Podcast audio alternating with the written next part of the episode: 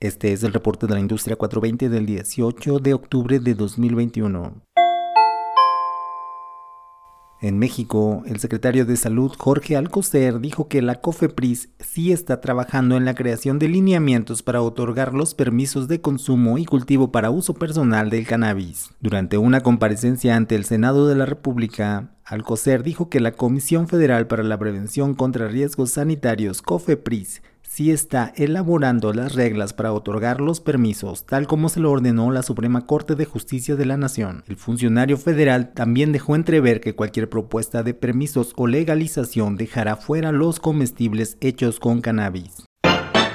También en México, esta semana la Suprema Corte discutirá un proyecto que pretende penalizar la posesión simple de cannabis. De aprobarse el proyecto por la mayoría de los ministros de la Corte, sería un retroceso en el camino a la despenalización del cannabis en el país. Se espera que la Suprema Corte aborde el tema el miércoles, luego de que la semana pasada decidió aplazar la polémica discusión.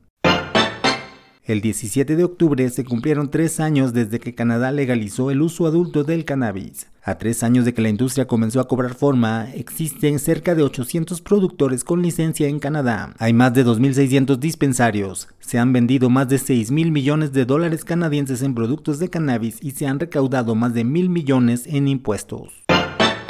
Esta semana se llevará a cabo el MJ BizCon en Las Vegas, Nevada, el evento que reúne a las compañías y a los integrantes de la industria del cannabis a nivel global. MJ BizCon se realiza del 19 al 22 de octubre en el Centro de Convenciones de Las Vegas. Además, esta semana será el debut de otro evento de la industria del cannabis. Se trata de MJ Unpack, evento especializado en el sector del retail y de inversiones. MJ Unpack se realizará en el Mandalay Bay Casino and Resort de Las Vegas.